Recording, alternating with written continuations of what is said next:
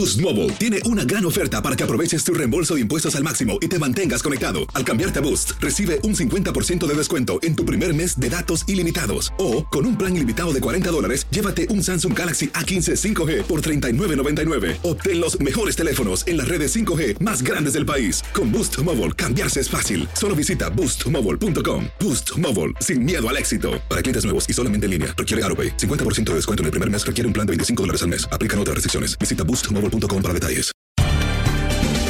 Bienvenidos al podcast de Buenos Días América, la revista radial más completa para los hispanos. Política, salud, economía, tendencia y deporte son algunos de nuestros temas. Bienvenidos.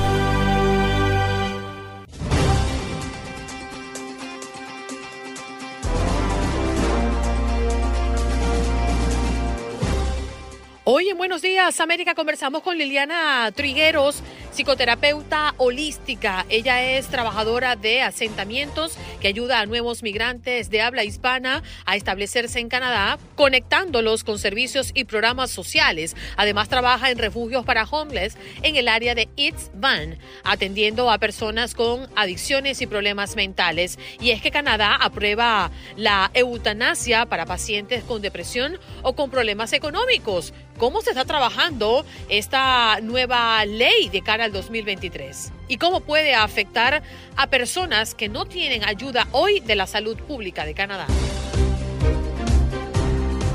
Y hoy también en Buenos Días América, Carlos Guamán, economista y experto en finanzas. La inflación de Estados Unidos se desaceleró a 6.0% interanual en octubre, según el índice preferido por la Fed mientras que el jefe de Bank of America advierte sobre lo duro que será comprar casa en Estados Unidos.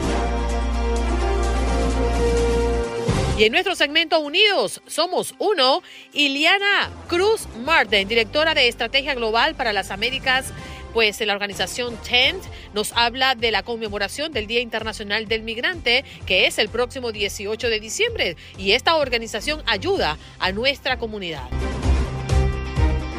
En los deportes, Aldo Virol Sánchez para hablar de todo lo que está ocurriendo en el Mundial, los partidos que restan de octavo de final y cómo se perfinan los emparejamientos de cara a los cuartos de final. NBA y otros temas en el ámbito deportivo. ¿Qué pasó? ¿Qué pasó? ¿Qué pasó? Mientras usted dormía. Mientras usted dormía. Georgia vuelve a las urnas el día de hoy para la segunda vuelta de las elecciones de uno de los dos senadores por el estado en la que se enfrenta el actual senador Rafael Warnock y su contrincante Herschel Walker, un exjugador de fútbol sin experiencia política apoyado por el expresidente Donald Trump. Y hablando del expresidente Donald Trump, volvió a crear una polémica y es que el expresidente levantó esta nueva polémica al declarar que se debería terminar la constitución y volver a instaurarlo como presidente. Diversas voces dentro del Partido Demócrata y hasta en el Partido Republicano han condenado las palabras del exmandatario. Real ID, el gobierno pospone hasta el 2025 la entrada en vigor de la nueva identificación. El Departamento de Seguridad Nacional anunció una nueva prórroga para la entrada en vigor del conocido Real ID, la nueva tarjeta de identificación personal que excluye a los 12 millones de indocumentados y quienes a partir del 2025 tendrán serias dificultades para subirse a un avión dentro de Estados Unidos. Inmigrantes afectados por la pandemia en Illinois podrían recibir dos mil dólares. Estos son los requisitos. Gracias al proyecto de apoyos a familias inmigrantes, habitantes elegibles en Illinois podrían recibir hasta dos mil eh, dólares sin importar su estatus migratorio. Se trata de recursos que buscan ayudar a las familias que se vieron afectadas por la pandemia. Ser mayor de 18 años, demostrar ingresos por debajo del 200% al nivel de pobreza federal y no ser parte de otros programas de asistencia financiera son los principales requisitos para verse beneficiado. La policía de Nueva York realiza cacería humana para dar con un presunto homicidia, mm, eh, homicidio sí, múltiple que supuestamente asesinó a una joven de 17 años y a un hombre de 21 años en incidente separados en menos de 15 horas. Lo consideran armado y peligroso. Consumo de marihuana entre menores aumentó 245% en las últimas dos décadas. Un estudio que estuvo a cargo de la Universidad de Salud y Ciencias de Oregon eh, y en el que investigaron 330 mil casos entre los años 2000 y 2020 reveló esta situación. Los expertos que participaron en este informe aseguran que la tendencia puede estar ligada a los cambios en torno al consumo de marihuana en Estados Unidos, en donde cada año hay más aprobaciones estatales sobre su uso. Un director en una escuela de California salta y se suicida en Disneyland, pero antes deja una nota. Director de una escuela primaria, pues toma esta decisión y deja un mensaje de despedida en sus redes sociales pidiendo que lo recuerden por las cosas buenas que hizo. Y en más información puede ser una enfermedad grave. Fauci, el doctor Fauci, sobre la triple amenaza del virus que enfrenta al país. Médicos de Estados Unidos están en alerta por los tres virus que están atacando a los habitantes del país, que es el COVID-19, la influenza y el virus sincitial respiratorio. Y en información deportiva, hoy cierra la actividad de los octavos de final del Mundial de Qatar 2022. Marruecos se medirá a España a las 10 de la mañana tiempo del este y a las 2 de la misma zona horaria. Portugal hará lo propio, perdón, contra Suiza.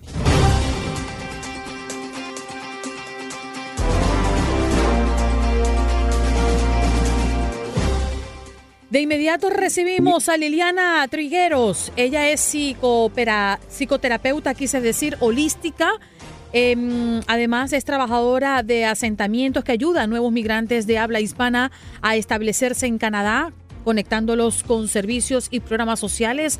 Trabaja en refugios para homeless en el área de East Van atendiendo a personas con adicciones y problemas mentales. Muy buenos días, Liliana. Gracias por aceptar nuestra invitación. Hola, muy buenos días. Muchas gracias por la invitación. De hecho, hoy tenemos sobre la mesa el tema como un tema del día y nuestra audiencia ha venido interactuando y opinando sobre esto que está pasando en Canadá. Aprueba la eutanasia para pacientes de depresión o con problemas económicos. Liliana, lo primero que quiero preguntarte es si esto ya es una realidad o legalmente falta algún paso para que esto se concrete. Mira, según lo que yo tengo entendido hasta ahora, eh, faltan algunos pasos para que se apruebe al 100%, pues según los votos, o sea, la mayoría de los, de los parlamentarios votaron por que sí sea, pero no creo que los conservadores permitan que esto pase. Y en mi opinión, ojalá y no se llegue al 100% y que la refuten de alguna manera. Pero según yo, faltan algunos pasos para que sea autorizada al 100%. Liliana, te saludo con mucho gusto, muy buenos días y preguntarte, tú trabajas con personas que eh, pues tienen problemas eh, mentales, problemas de adicciones, también problemas eh, de situación de calle, que serían los más vulnerables o los que pues estén en esta nueva propuesta de Canadá. ¿Tú qué opinas al respecto? ¿Crees que esta es una salida o es, es algo que funcione para ellos? o, qué nos puedes decir respecto a esta nueva medida?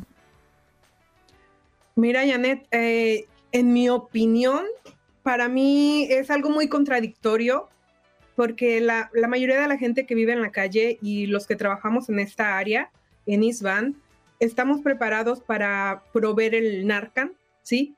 Cuando la gente entra en sobredosis, estamos obligados de alguna manera a proveerle la inyección para que la gente vuelva en sí. Entonces, para mí se me hace como muy contradictorio que ahora Canadá quiera decir que estaría permitido para toda esta gente que está cansada de la vida eh, permitirles la eutanasia. Yo creo que para muchos de ellos, eh, yo creo que sí habría filas para mucha gente que está en depresión y que está en, en la calle viviendo, pero para muchos de ellos no es opción. Yo creo que hay problemas que se pueden tratar mediante alguna terapia o en alguna clínica de rehabilitación con un programa adecuado, podríamos ayudar a mucha gente. Uno de los pensamientos, al menos frente a personas que me he encontrado mm, reales, eh, no un cuento que me echaron, eh, que están deprimidas, que tienen una situación, una profunda tristeza, lo primero que le pasa por la mente es no existir, no vivir y muchas personas lo dicen de la boca para afuera. Mm, quiero quiero morirme porque se me murió un hijo, porque estoy en bancarrota, porque la vida me ha pegado muy fuerte, porque no encuentro, por lo que sea. Y te pregunto a ti, que eres especialista en la materia, una persona con depresión tiene todos sus sentidos colocados y está apto para tomar una decisión que no tiene reversa? En mi punto de vista y en mi experiencia podría decirte que no, que realmente no están pasando por un momento donde tengan todos los sentidos estables para poder tomar una decisión, ¿sí? Y yo creo que antes de pedirle a esa persona que tome una decisión, uh, por decir algo como cuando la gente va a decidir cambiar de sexo, primeramente tienes que ir a un proceso terapéutico, hacer un montón de pasos para que la decisión sea tomada concretamente. ¿sí? La gente que está deprimida tal vez está yendo al psiquiatra o les están recetando medicamentos, pero la mayoría de ellos no está yendo a un proceso terapéutico que vaya de la mano con el medicamento para ayudarlos a salir adelante. Entonces, uh, yo creo que la gente no está en el punto adecuado para tomar la decisión de me quiero morir. ¿Te imaginas un adolescente que esté pasando por una mala racha que es parte de la adolescencia, que lo deja la novia, que los papás no le entienden y que de repente empieza con su primer pico de depresión y que el psicólogo o el counseling que lo atiende, en vez de darle una terapia adecuada, lo manda a medicación porque cree que es la parte más óptima en ese momento. Y ahí sigue su vida con depresión porque no lo enseñaron a salir adelante de ese, de ese momento de vida. Y así ya tiene cinco o siete años entre medicamentos y no aprender a afrontar las situaciones de la vida. Y llega y pide eutanasia porque no ha aprendido a hacer las cosas. Para mí es, es, no es lógico y creo que es un proceso más largo para poder llegar a ese punto. ¿Cómo están las cosas en Canadá, Liliana, en el sentido de eh, pues esos apoyos o esos programas sociales hacia, hacia las personas que tienen este tipo de problemas? ¿Cómo lo evalúas tú? Eh, ¿Son suficientes? Eh, ¿No son suficientes? O, también a, a, qué se debe esta decisión que o este, esta propuesta que se tiene sobre la mesa? Mira, uh, yo tengo muchos años compartiendo con algunos de mis colegas o compañeros de trabajo que creemos que sería muy importante que Canadá invirtiera un poco más en la salud mental y en la recuperación de pacientes con cualquier adicción, ya sea psicológica, física o que tenga algún problema mental que apenas empiece, ¿sí? ¿Cómo es la situación? No hay los suficientes recursos. Canadá los tiene, ¿sí? De alguna forma no sabemos por qué no los pone a la mano para todos. Asistir a un terapeuta aquí es algo bastante caro y no accesible para todo mundo. Entonces, la gente prefiere ir con un counseling que tal vez es un poco más barato o el gobierno los ofrece, pero no están totalmente capacitados para entender algunas situaciones de la vida y terminan enviándolos con el médico para que les recete medicamentos, ¿sí? Hay lugares o clínicas de rehabilitación donde tienes que ponerte en waitlist.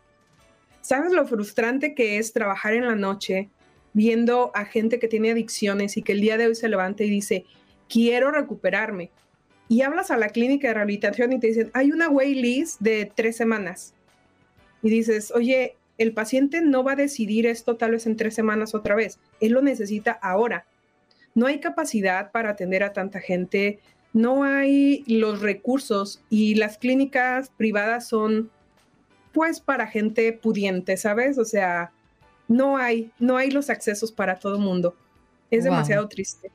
Sí. Triste, desgarrador, porque entendiendo que hay un grupo de personas que sí ayudan a que estas leyes se aprueben, tengan este pensamiento y se pongan de acuerdo para dar un paso adelante ante el suicidio asistido bajo estas condiciones la verdad es que a muchos de nosotros se nos paraliza el corazón y nos lleva a pensar, entonces, poco a poco la vida va perdiendo valor porque pareciera que se está devaluando al pasar el tiempo. Hasta la fecha, solo siete países en todo el mundo permiten la práctica de la eutanasia. Bélgica y Holanda, que tienen algunas de las políticas de eutanasia más permisivas del mundo, fueron los primeros en legalizar el suicidio asistido en el año 2002 A ellos se unieron Luxemburgo en el 2009, Colombia, que es el único país latinoamericano en esta lista, en el 2014, Canadá en el 2016 y España y Nueva Zelanda eh, hace muy poquito tiempo. Eh, Liliana, gracias por estar con nosotros. Sabemos que es un tema sumamente duro difícil y que todavía falta un gran camino por recorrer, pero esperemos que esto no se concrete. Nos ha sorprendido muchísimo la noticia desde acá y sé que el mundo entero también tiene los ojos puestos en Canadá. Muchísimas gracias por invitarme, chicas, que tengan un buen día y ojalá sigan tomando en interés estos temas. Muchas gracias. Ella es Liliana Trigueros, psicoterapeuta holística, eh, trabajadora de asentamientos que ayuda a nuevos migrantes de habla hispana a establecerse en Canadá conectándolos con servicios y programas sociales. Además, trabaja en refugios para homeless en el área de East Van. Eh, atendiendo a personas con adicciones y problemas mentales. Qué bonita labor hace Liliana y la reconocemos desde acá.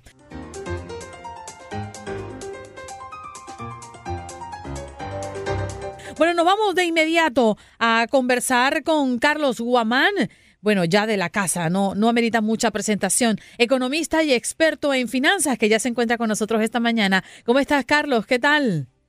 Muy buenos días, aquí todo muy bien, gracias a Dios, este, con buenas noticias, estamos llegando a final del año y esperemos que estas noticias le sirvan a usted para que tome decisiones en finanzas correctas y no se meten problemas importantísimo, Carlos, porque fíjate, el presidente de la Reserva Federal hace unos días reveló que impulsará las tasas más allá de lo esperado y las mantendrá allí durante un periodo prolongado para combatir la persistente inflación que estamos viviendo desde hace varios meses para acá. Sin embargo, dejó ver que las alzas venideras no serán tan agresivas. ¿Cómo estaría impactando esto en nuestros bolsillos?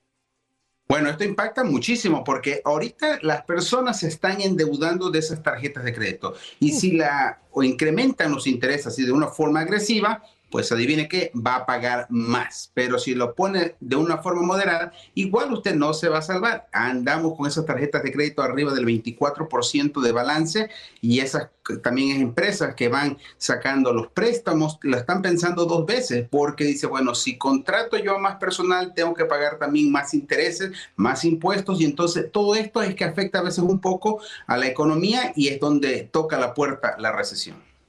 En nuestra última conversación, Carlos, una de las principales eh, claves o quizás consejos que nos diste es no se endeuden con las tarjetas de crédito porque el dinero cuesta más ahora cada vez que lo usamos desde allí.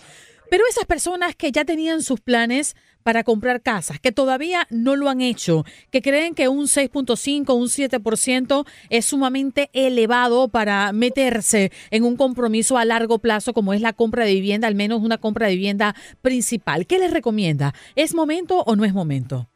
Bueno, los, ahora sí, comprar una propiedad siempre hay que tomar unas decisiones muy importantes. Quizás va a ser la compra más grande de su vida.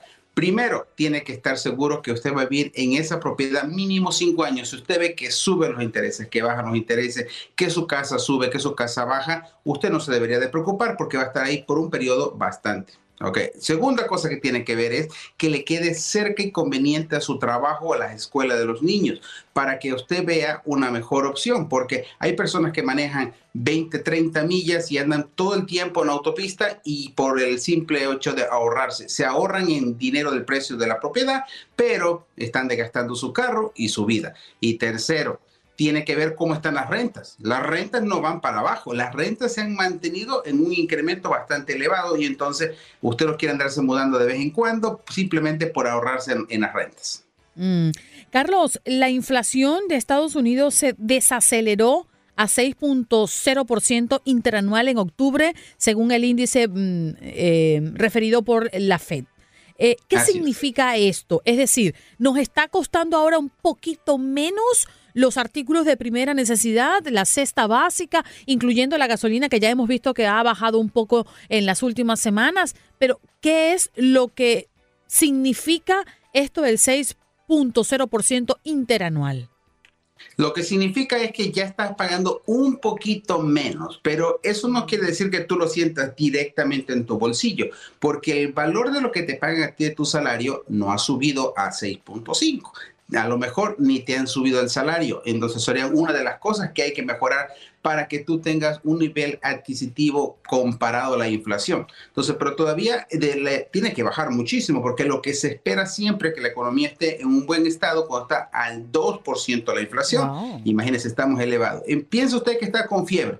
Estamos todavía muy elevada la fiebre y se tiene que bajar. Y si no se baja, usted sabe los resultados no son buenos. Hay una palabra que asusta a todo el mundo, la recesión. Y se ha hablado de que posiblemente en el 2023 lleguemos a la recesión. Algo mm, de lo cual no dejó evidencia el presidente de la Fed hace unos días que, que habló, justamente por las palabras que expresó. Pero yo te pregunto, Carlos, porque es muy interesante ya que nosotros somos mortales y a veces no entendemos los términos de los financistas. ¿Qué es una recesión? ¿Cómo se llega a una recesión? Y bueno, por supuesto, la repercusión que puede tener para cada uno de nosotros. Claro, sí, es una de las cosas que da miedo y terror entrar en una depresión económica o una recesión. Quiere decir que tenemos varios trimestres a la, a la baja. En este año lo vivimos dos eh, semestres que estamos, bueno, un semestre que teníamos a la baja y entonces estábamos como diciendo, ¿estamos realmente en una recesión o no? Pero en el tercero subimos, entonces ya lo eliminó pero de acuerdo a los cálculos matemáticos y económicos, parece que sí vamos a entrar esto a mediados del próximo año, pero todo se espera que no sea tan fuerte. Y eso es el trabajo que está haciendo la Fed, que están haciendo las empresas para no llegar a una recesión que sea muy dura y que afecte a millones de personas aquí en el país. Pero usted tiene que tomar sus precauciones. Mm, primero, no perder el trabajo, porque se recuerda el año pasado y a principios de este año que la gente cambia de trabajo de un lado al otro. ¿Qué tal si las empresas más bien dicen, no vamos a necesitar tantos empleados y hacen la reducción. Ahí es donde empieza uno ya a asustarse y también a tener precaución. Mm. Bueno, para cerrar nuestra conversación, Carlos, y qué gusto que estés hoy con nosotros. Se nos viene una época del año que quizás, bueno, nos toca erogar más de lo que hacemos regularmente mensualmente eh, en el transcurso del año. Vienen las comidas por Navidad y por fin de año, los regalitos, tú sabes, eso que piden los muchachos por allí. Pues, ¿cuál es tu mejor recomendación para este cierre de año? Bueno, eh, iniciemos primero con un presupuesto. Segundo, vamos a hacer una lista de las personas que sí le vamos a dar un regalo. No sea muy bondadoso. Su job description no dice soy Santa Claus, así es que no esté regalando a todo el mundo. Y tercero, vamos a ver qué es lo que le vamos a dar a esas personas. Y así usted cuando sale a la tienda o entra a su computadora a buscarlo en línea, usted ya sabe lo que está encontrando, buscando y al mejor precio. Y recuerde, si usted va a la tienda y lo miró en línea, también le pueden hacer el famoso price match. Y también no se olvide de los cupones porque están ahí disponibles. Entonces, así usted controla su presupuesto, controla cuánto gasta y no se emocione cuando va a la tienda porque todos sus especiales se ven muy bonitos cuando dicen 60% de intereses. Acuérdese que ellos tienen psicólogos y tienen mercadólogos que le van a ayudar a que la tienda venda más y usted consuma más también. Bueno, yo no sé si te ha pasado a ti, Carlos, y ya que lo comentas, cada vez que yo voy a una tienda grande, es decir, una tienda por departamentos o un eh, supermercado o un lugar donde se compra mucho, te bloquean como el Internet. Tú vas y quieres entrar a Amazon para comparar los precios y resulta que nunca tienes internet para conectarte a estas páginas. Oye, ¿la verdad que eso es una estrategia o son, son cosas mías? Estoy paranoica. Son muchas estrategias que utiliza, hasta el sonido y las canciones que usted va escuchando ahí adentro te mantiene relajado, hay mejor oxígeno para que tú sigas y estés ahí todo el tiempo posible. Pero es verdad, sí lo bloqueé. Sí, la verdad es que parece que le envían mensajes subliminales. Compre. Así es, todo está alrededor. Carlos, qué bonito tenerte. Muchísimas gracias por tu tiempo. Sabemos que allá en California es tempranito, ¿eh? pero el que madruga Dios lo ayuda. Así es, así estamos tempranito, no son ni las 6 de la mañana por acá, pero muy buenos días, muchísimas gracias. Wow, qué despierto está. Carlos Guamán, aquí está experto en finanzas y hoy hablándonos de una posible recesión, la inflación en Estados Unidos y por supuesto si es momento o no de comprar casa en este país. Carlos Guamán, economista y experto en finanzas, nos acompañó en la mañana del día de hoy. El Departamento de Impacto Social y Sostenibilidad de Televisa Univisión presenta su segmento Unidos Somos Uno, un espacio para la voz de nuestra comunidad hispana. Bien, vámonos de inmediato a presentar a Iliana Cruz Martin, quien es directora de Estrategia Global para las Américas de la organización TEND. ¿Cómo estás, Iliana? Gracias por estar con nosotros esta mañana. Muchísimas gracias, Andreina, y qué bueno eh, verte nuevamente y saludos a todos los oyentes que nos están escuchando. Iliana, lo más importante es que estamos hoy alrededor hablando del Día Internacional del Migrante, que es el 18 de diciembre, pero ¿a qué se dedica esta organización TEND? ¿Qué es lo que hacen y qué es lo que puede aprovechar nuestra comunidad en pro de las actividades que ustedes realizan? Claro, pues el Tent Partnership for Refugees, también conocido simplemente como TENT, es una organización sin fines de lucro que trabaja con empresas, con el sector privado, para que tomen acciones para ayudar a las personas refugiadas, migrantes desplazados, eh, a integrarse con éxito en sus comunidades de acogida. Eh, nosotros trabajamos con más de 300 empresas globalmente y estas son las ¿verdad? las marcas más reconocidas y grandes del mundo. Eh, ellos tienen proyectos para apoyar a esta población, proyectos de contratación, de capacitación. Eh, y cuando hablo de una persona refugiada, ¿verdad? Estamos hablando de personas que han tenido que huir de su país de origen, ¿verdad? Por un miedo eh, a, la violencia, ¿verdad? Hay una crisis humanitaria, una persecución religiosa. Entonces, nosotros trabajamos con las empresas para que puedan crear esas oportunidades de empleo y de integración para esta población. Iliana, entendemos que se está desarrollando el programa de mentorías que están desarrollando para el 2023 y cómo se pueden beneficiar los migrantes latinos de este proyecto. ¿De qué se trata? Claro, pues súper emocionada de compartir un poco más con los oyentes. Eh, pues mira, lo primero es que la razón de TENT existir, ¿verdad?, es ayudar a los refugiados a a derrumbar las barreras que existen eh, cuando ¿verdad? llegan a un nuevo país. Y yo creo que todos aquí se podrán imaginar que los refugiados cuando llegan a un nuevo país enfrentan barreras inimaginables, ¿verdad? No solamente para llegar a ese nuevo país, pero para volver a establecerse, para encontrar un trabajo nuevo, para desarrollar comunidad, eh, volver a, retomar su profesión. Entonces, de este TENT llevamos trabajando, ¿verdad?, hace varios años, no solamente en Estados Unidos, pero a nivel global, eh, con las empresas, ¿verdad?, más, más grandes del mundo, para que crean estas oportunidades. Este, sin embargo, ¿verdad? El empleo es, es una cosa solamente. Este, nosotros hemos lanzado este proyecto de mentoría porque la realidad es que a pesar de, ¿verdad? En adición a tener que encontrar empleo, pues muchas veces no conocen el mercado laboral de este nuevo país, no saben cómo presentarse para una entrevista de trabajo, cómo preparar su resumen. Entonces, eh, este programa de, mentoría que estamos por lanzar eh, junto al National Hispanic Corporate Council, el NHCC, es un programa eh, de mentoría profesional donde vamos a estar pareando empleados hispanos en Estados Unidos, eh, ¿verdad?, de estas empresas eh, con refugiados de América Latina. Es un programa totalmente enfocado en, refugiados eh, hispanos, ¿verdad? Hispanohablantes, para que trabajen juntos durante el programa, ¿verdad? Eh, durante varios meses, durante un año, eh, y reciban apoyo para desarrollar su resumen, su carta de representación, para que se preparen para una entrevista y puedan desarrollar sus redes profesionales. Entonces, nosotros pues tenemos todo un currículo para las empresas que quieren involucrarse, tenemos, ¿verdad? Orientación para los mentores que quieren participar y claro, pues estamos haciendo ahora todo el proceso de reclutamiento de posibles participantes y también de empresas para este gran programa. Iliana, esta, ¿este programa de mentoría será en inglés o en español o en ambos idiomas? Pues fíjate, va a ser realmente adaptado al idioma de la, de la persona que esté participando. Y claramente el idioma tiende a ser una de las primeras barreras, ¿verdad?, que enfrentan los refugiados cuando lleguen al país. Este, entonces no queremos que eso sea una, ¿verdad?, una razón para la que no pueden participar. Vamos a estar reclutando mentores que sí hablan español o por lo menos lo hablan, ¿verdad?, a un nivel bastante avanzado para que puedan tener esa relación de cercanía eh, con el participante. ¿Y el programa ya está disponible o hay que esperar una fecha de arranque? Pues mira, estamos ahora mismo en el proceso de reclutar empresas, ¿verdad? Motivarlas a que se sumen a este gran proyecto y estamos seguros que muchísimos van a estar muy interesados. Y ya a mediados, ¿verdad? Que yo diría en el verano, este, vamos a estar oficialmente lanzando el programa comenzando estas relaciones de mentoría. Este, y, la realidad es que estamos muy, muy emocionados por este trabajo. Este, hemos escuchado muchísimo interés de parte del sector privado americano en cómo podamos apoyar, ¿verdad?, los venezolanos, los cubanos, eh, los centroamericanos que estén aquí en el país y están tratando de volver a establecerse como profesionales aquí. Este, entonces, eh, yo creo que va a ser eh, una oportunidad muy, muy bonita para los mentores y obviamente muy importante para los refugiados que están participando.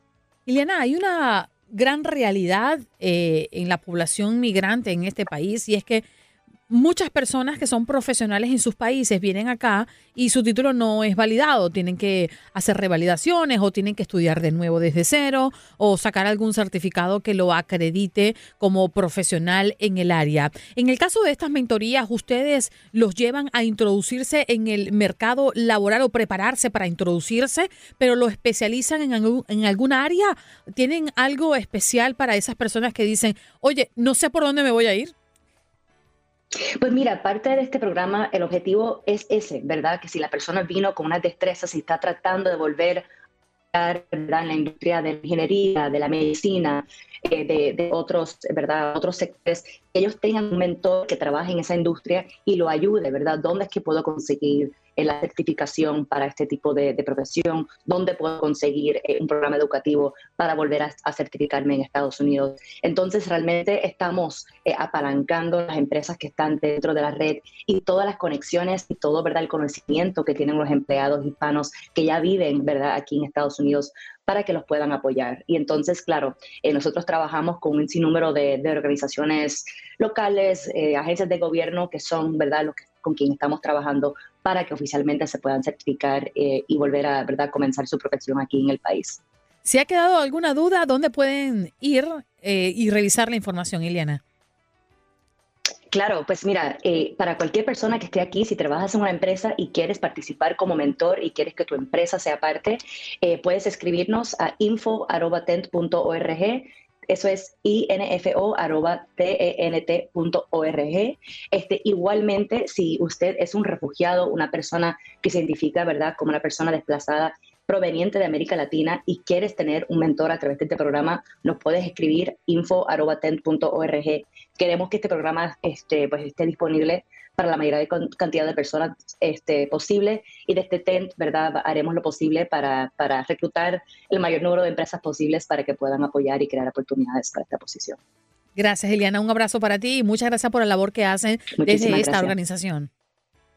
Un abrazo directora de Estrategia Global para las Américas de la organización TEN, pues está conmemorando el Día Internacional del Migrante, que es el 18 de diciembre, y para ello nos vino a hablar Ileana Cruz Martin.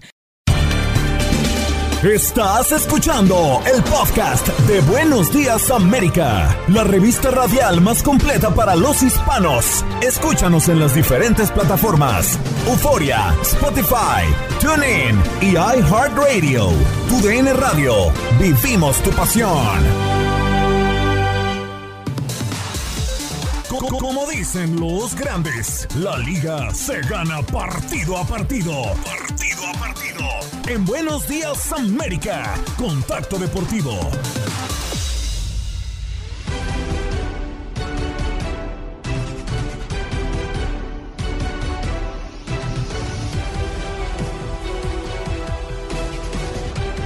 Bienvenidos, bienvenidos a este primer contacto deportivo con el placer de saludarlos y hablar un poquito de lo que sucedió en esta jornada de la NBA.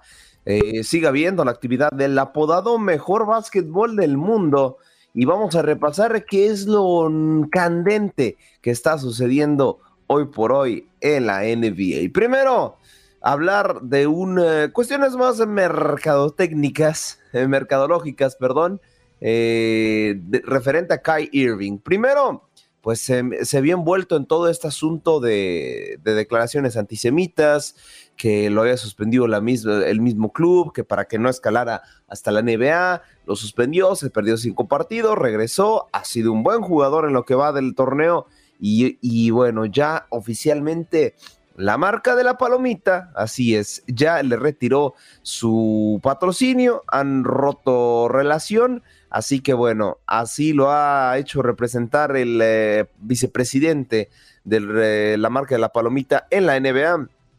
Así que así me gustaría citarlo. Hemos decidido mutuo acuerdo separarnos y desearle lo mejor al jugador en sus proyectos futuros. Así lo hace expresar la marca donde lo había acompañado pues prácticamente eh, en gran parte de su carrera, ¿no? Y ahora pues eh, retira su patrocinio y buscará, buscará una nueva marca que lo quiera vestir después de el escándalo.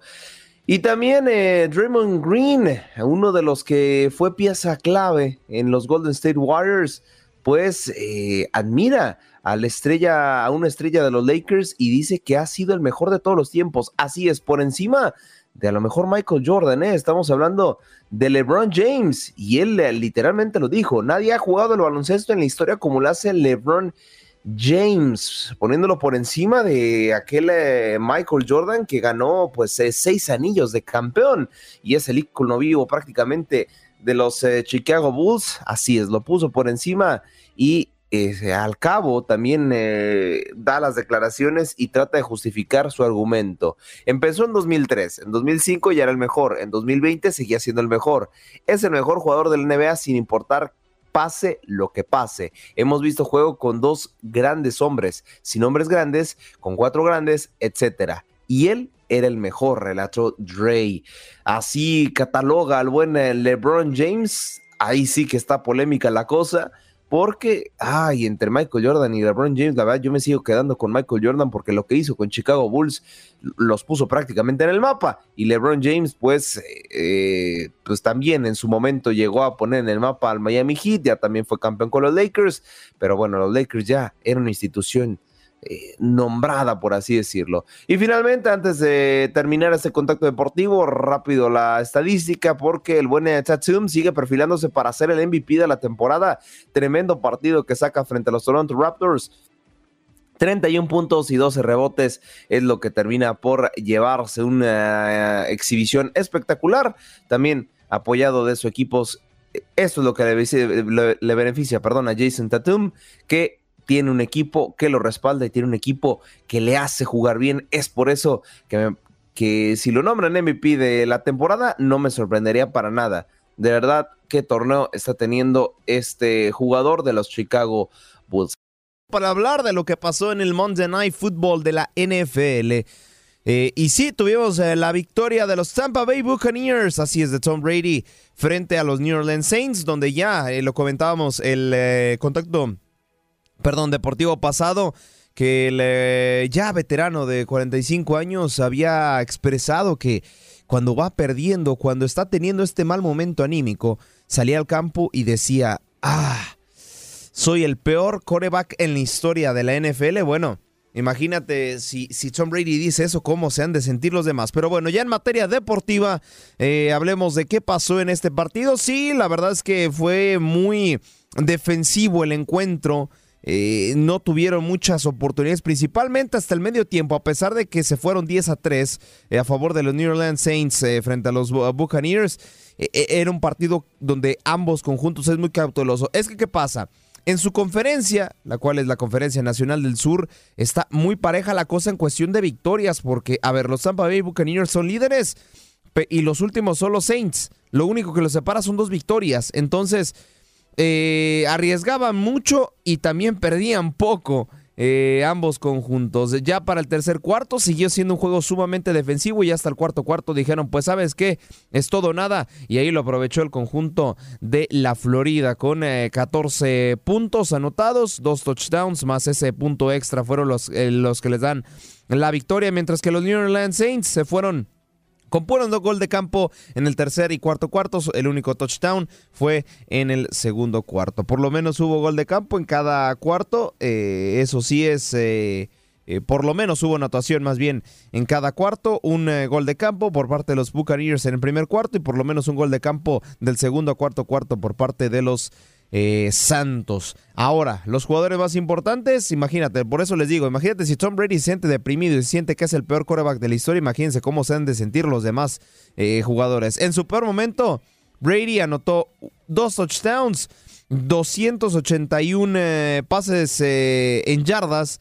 y una intercepción. Del otro lado, los Saints su jugador más destacado, Andy Dalton, que es, eh, pues bueno, un grandísimo jugador, 229 yardas lanzadas y solamente un touchdown. Así las cosas por el momento y cómo ya termina la NFL con, esta, con este famoso Monday Night Football.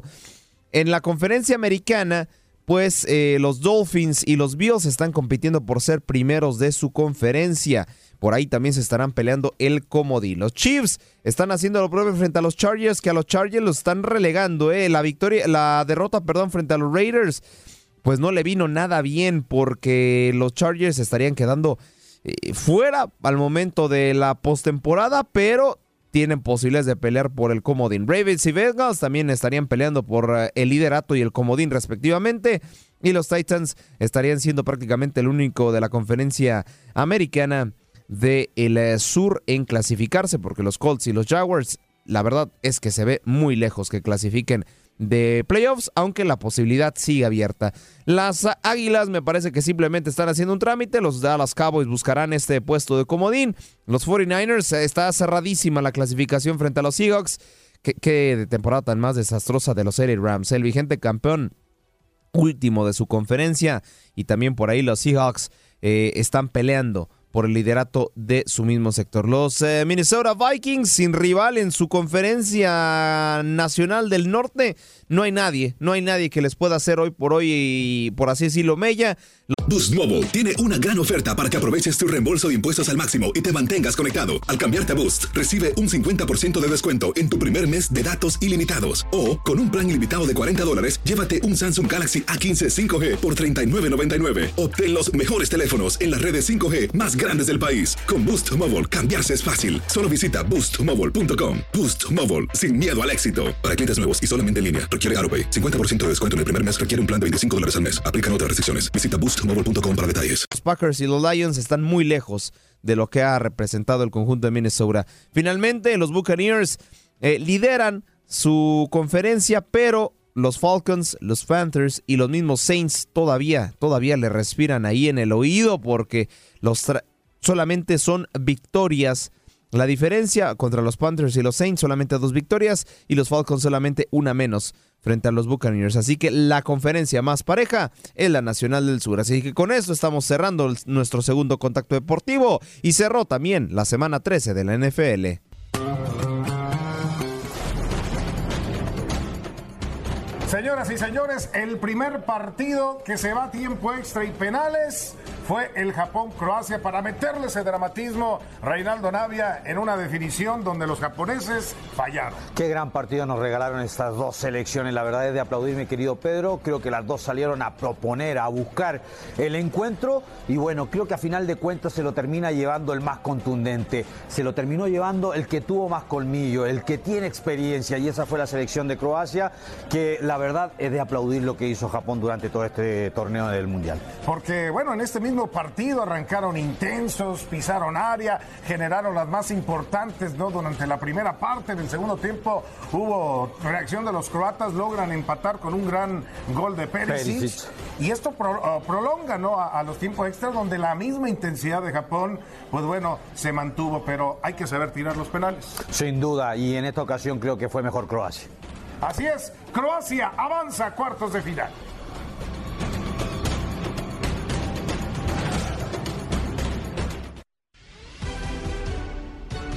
Ahí está, ahí está el resumen de lo que pasó en el partido entre Croacia y Japón. Si bien el, el encuentro, el único encuentro al momento que se ha ido a tiempos extras y a penales de la Copa del Mundo de Qatar 2022. Croacia, recordemos que el Mundial pasado en Rusia se había ido en todas sus instancias, por lo menos a los 120 minutos, a excepción de las semifinales con Inglaterra, que ahí no se fue a penales, pero sí se fue a tiempos extras. Eliminaba al conjunto de Dinamarca en octavos de final. Eliminaba al conjunto local, a Rusia, en lo que venía siendo la instancia de cuartos de final. Y ya hasta el final, en las semifinales, pues vendría eliminando al conjunto de Inglaterra. Croacia, mm, eh, pues bueno, a fin de cuentas en estos partidos eh, ya es muy difícil que haya una sorpresa, es muy difícil que el underdog pase. Siempre creo que en la Copa del Mundo ya a partir de cuartos es donde está la mejor calidad y es donde se ven ya los mejores partidos de fútbol. Así que bueno, a esperar lo que sucede el día de hoy, pero también se jugó el partido entre Brasil y Corea del Sur, donde parecía que Corea del Sur, al haberle ganado a la Portugal de Cristiano Ronaldo, eh, prometía para cosas más importantes. A lo mejor por ahí se podía meter de mejor manera, pero la verdad lo que hizo Brasil Ahora sí que jugó el juego bonito. No le voy a quitar mérito porque la verdad dieron un partidazo. Pero es que a la fecha Brasil no se ha enfrentado y lo mismo que Argentina, ninguno de los dos se han enfrentado a un rival de categoría para ya ahora sí medir su gran nivel de juego. Pero bueno, vamos a repasar lo que pasó en el enfrentamiento entre Brasil y Corea del Sur 4 por 1. Al momento también la mayor goleada de los octavos de final.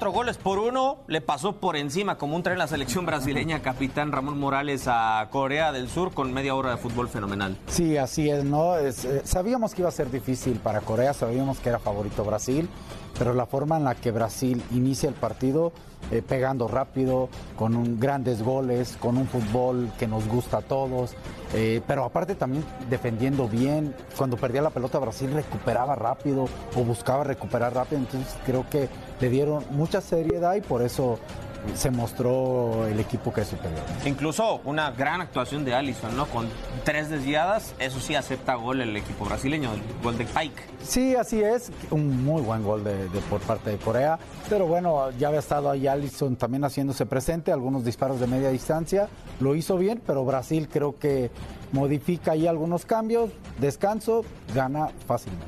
4-1 a la selección de Corea del Sur.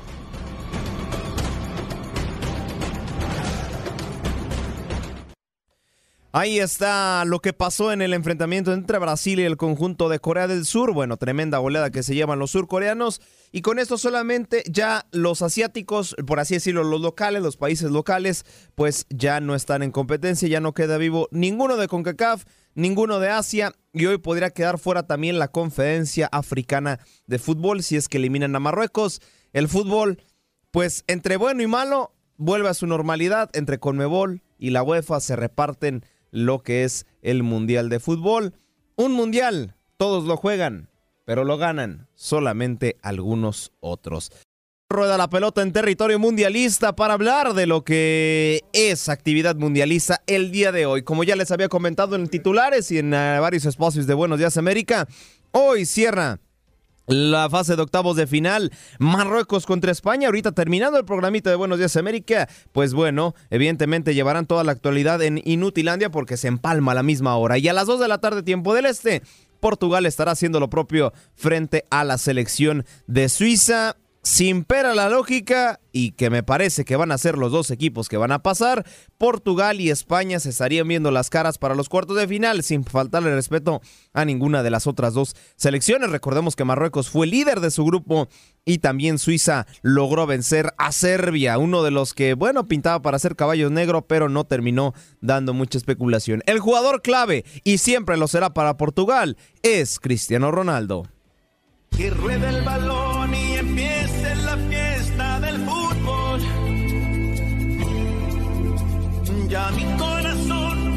palpita por mi selección.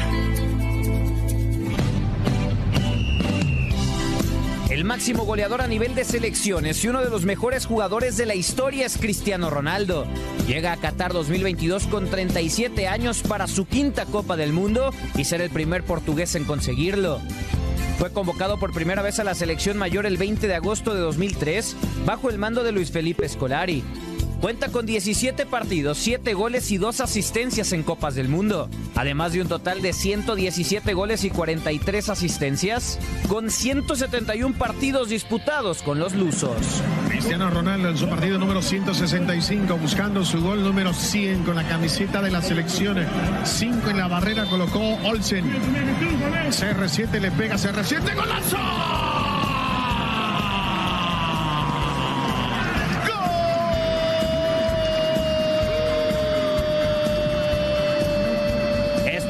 Nombres de oro en Qatar 2022. Todos con la camiseta y el alma repleta de una fe completa de que vamos a ganar.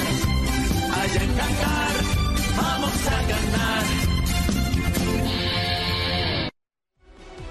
Ahí está la información de Cristiano Ronaldo, eh, uno de los hombres claves para este partido frente a Suiza. Y del otro lado, en España, pues España cuenta con un vigente campeón del mundo. Así es, hace 12 años, cuando España se coronaba con su primera corona del mundo, pues Sergio Busquets busca ser y seguir siendo, válgame la redundancia, pilar de la selección española.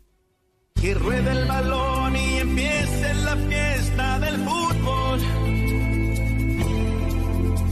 Ya mi corazón palpita por mi selección.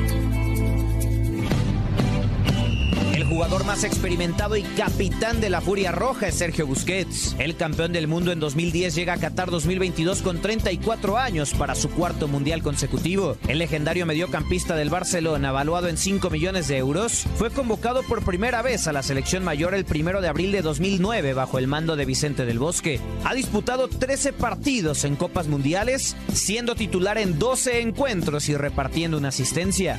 Estos son los nombres de oro en Qatar 2022.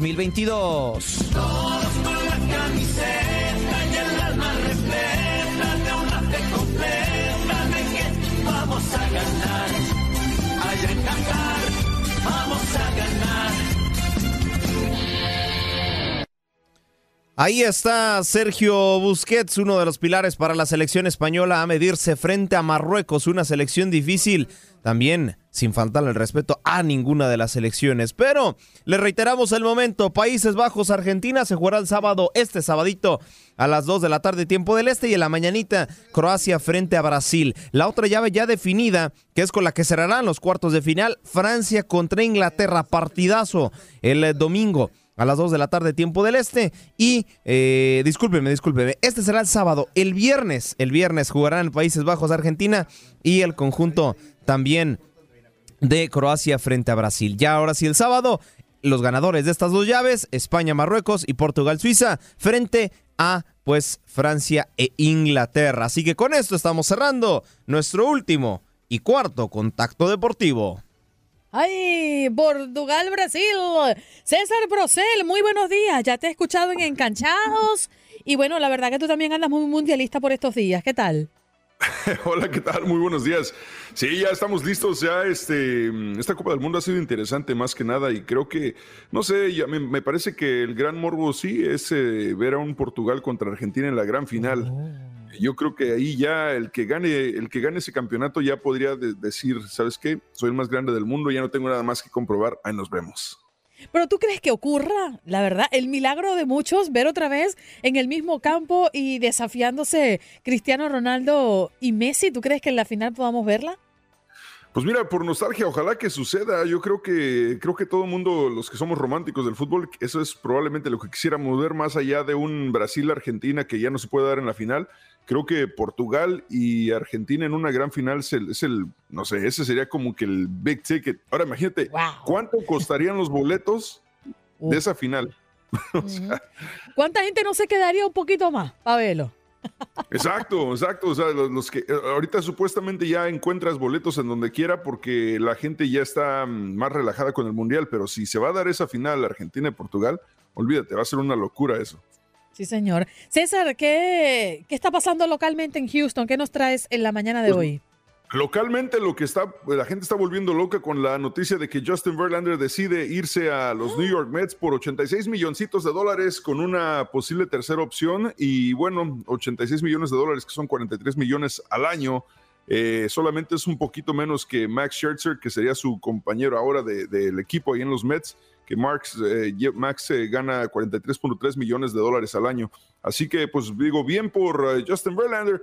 Muchos están, eh, obviamente, la mayoría de la gente creo que están contentos por Justin Verlander. Al final de cuentas, hizo lo que tenía que hacer. Vino a trabajar al equipo, les, les ayudó a ganar una serie mundial. Y bueno, ahora él se va a sus últimos tres años seguramente de, de- como jugador. Y después de eso podría retirarse muy tranquilamente. No sé tú, yo no le veo ningún problema en que los jugadores de cualquier deporte se manejen hasta cierto punto como mercenarios, o sea, porque esos son lo que son, lo están contratando para ir a hacer un trabajo y pues, ¿a quién va a decirle que no a 86 millones de dólares?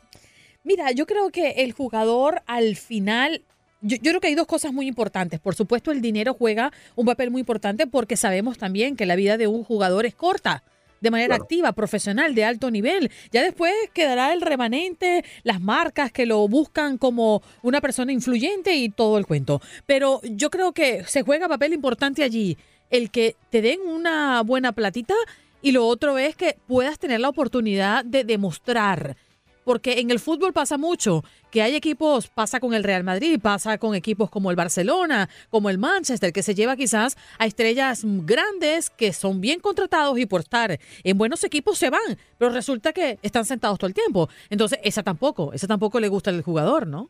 Sí, claro, y obviamente una de las, de las grandes críticas con Verlander es que estuvo fuera casi dos años debido a su cirugía, pero después regresa y, está lanzando hasta, hasta mejor que antes de recibir la, la cirugía Tommy John.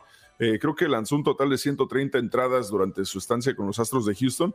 Y te digo, ya, si ganó la Serie Mundial con ellos y es parte de una historia ganadora con el equipo de los Astros, no veo por qué de criticar el hecho de que ahora se va a buscar pues retirarse, y vamos a ponerlo, retirarse dignamente a otro equipo con 86 millones de dólares, que a final de cuentas es un equipo que ha venido buscando eh, titularidad. Eh, los New York Mets, ¿no? La nómina más grande del béisbol, que fue un total fracaso en la temporada pasada, están haciendo lo posible por, por ajustarse con sus haces. Sí, claro, definitivamente. Pero bueno, Justin Velarde es, es otro nivel, ¿no? Estamos hablando de un hombre que, como tú bien lo decías, esta, esta operación de Tommy Jones es una de las operaciones tenaces, sobre todo para las, los jugadores que lanzan, en este caso pitchers, eh, y bueno, para cualquiera que le toquen, ¿no? Eh, esa área del cuerpo en el béisbol es muy importante. Sí, me estaba platicando eh, durante la temporada con el lanzador de los eh, Seattle Mariners, con Andrés Muñoz, y le pregunté por, por, qué era la percepción de que después de esta cirugía regresan hasta más fuertes y dijo que el secreto ahí realmente es la recuperación y la rehabilitación que tienen, porque después de la cirugía es tanta la rehabilitación y tanto eh, los ejercicios para, para mejorar su brazo que terminan haciéndose más fuertes aún que antes de la cirugía. Entonces creo que todo, es una, todo eso es un proceso y, y digo, eh, si está, está lanzando bien y está lanzando como hace cuatro o cinco años, eh, no veo por qué criticar el hecho de que se vaya a, a, los Mets.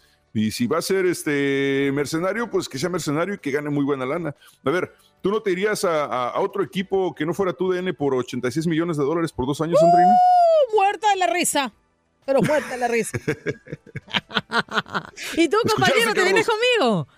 Vámonos, vámonos. Si, si te tiro la concha del cambur. No, sí, vámonos. Yo sí me, me trepo a la, a la gandicaneta. Ay, perdón, la cáscara del cambur. Porque es que esa otra palabra es grosería en otra en otros países, entonces después me regaña.